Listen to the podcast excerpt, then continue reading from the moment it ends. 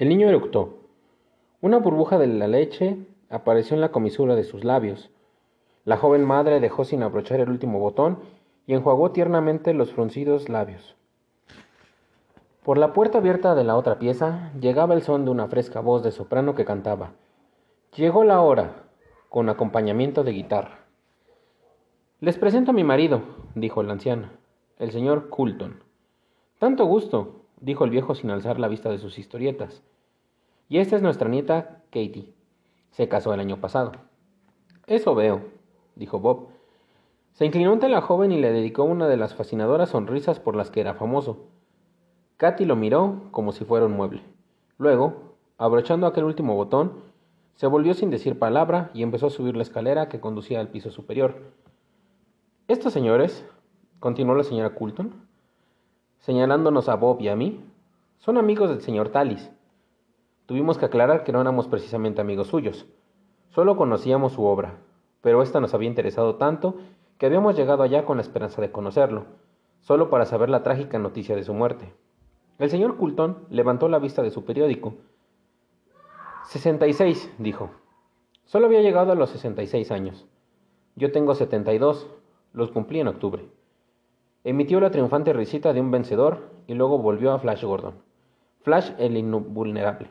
Flash el inmortal. Flash el perpetuo caballero errante para las chicas. No como lamentablemente son, sino como los idealistas de la industria del sostén proclaman que deberían ser. Vi por casualidad que el señor Tallis mandó a nuestro estudio, dijo Bob. De nuevo el anciano levantó la vista. ¿Está usted en el cine? preguntó.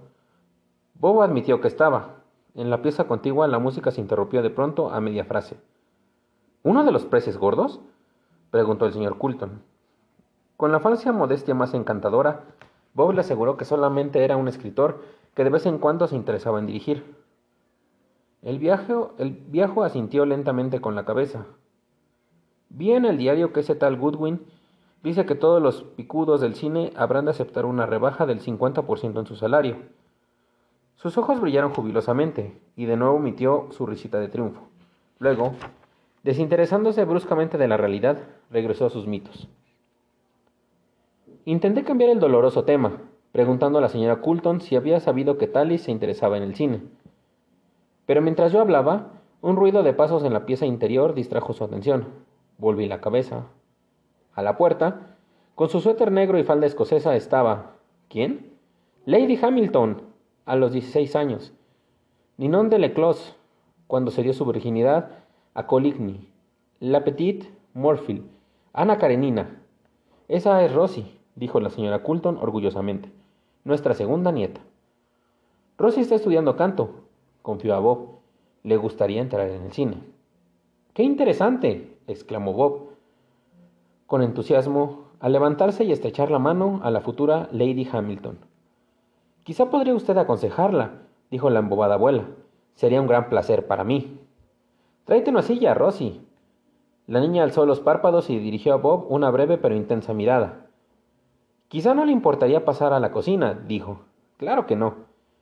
Desaparecieron juntos en la pieza contigua. Mirando por la ventana, vi que los cerros estaban de nuevo en la sombra. Las ratas lagarto habían cerrado los ojos y se hacían el muerto, pero solo para inducir en su víctima un sentimiento de falsa seguridad. Esto es más que suerte, decía la señora Coulton. Es la providencia. Un personaje del cine presentándose aquí precisamente cuando Rosy necesita que le echen una mano.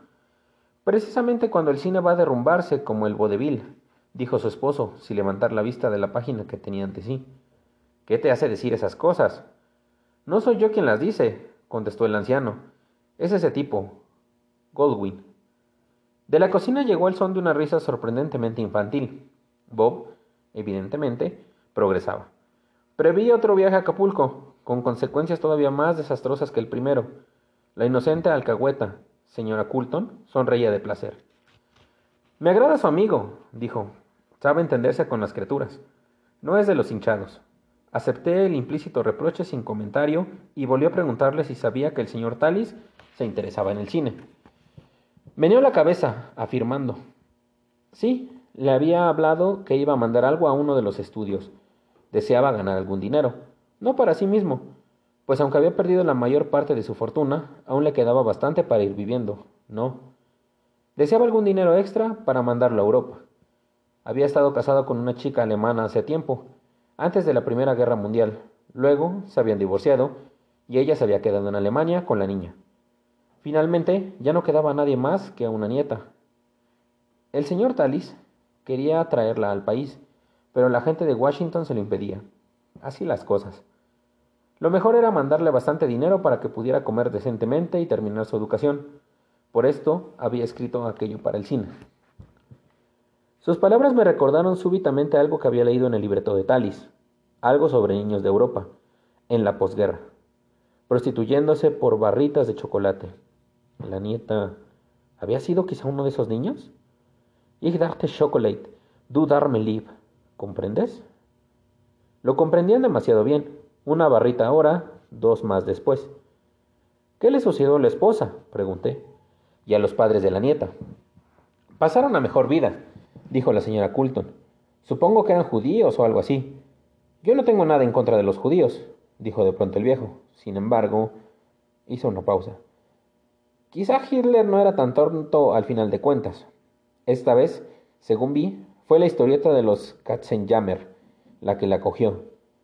Otro repique de risita infantil se soltó en la cocina. Esa Lady Hamilton de 16 años daba el mismo son que una niña de 11.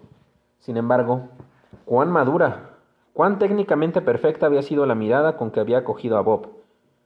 Evidentemente, lo más inquietante de Rosie era el ser, era el ser a la vez inocente e inexperta aventurera, con cálculo y escolar con trenzas. Él volvió a casarse, continuó la anciana haciendo caso omiso de la risa y el antisemitismo. Una actriz. Me dijo el nombre, pero lo he olvidado. En todo caso, no duró mucho. Se fue con otro tipo.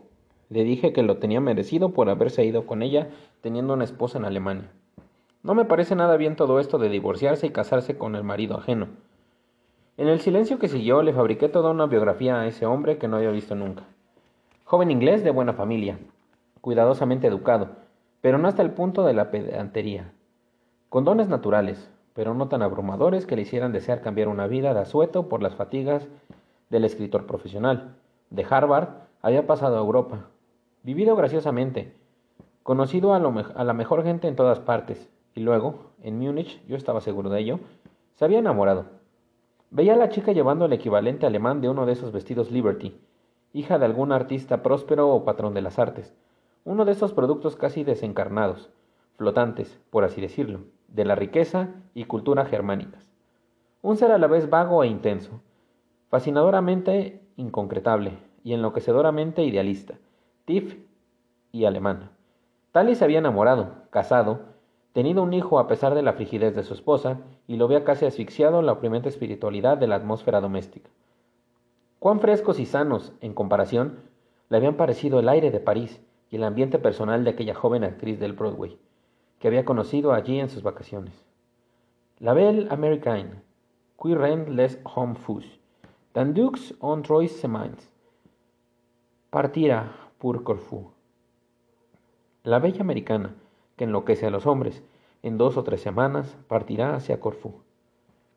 Pero esta no partió para Corfú, o lo hizo en compañía de Tales, y no era frígida, ni flotaba, no era vaga, ni intensa, ni profunda, ni espiritual, ni un snob en arte.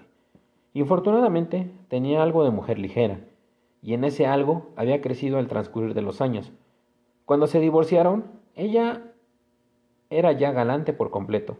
Mirando atrás, desde la altura de 1947, el talis de mi imaginación pudo ver precisamente lo que había hecho, por un placer físico y la excitación y satisfacción simultáneas de una imaginación erótica.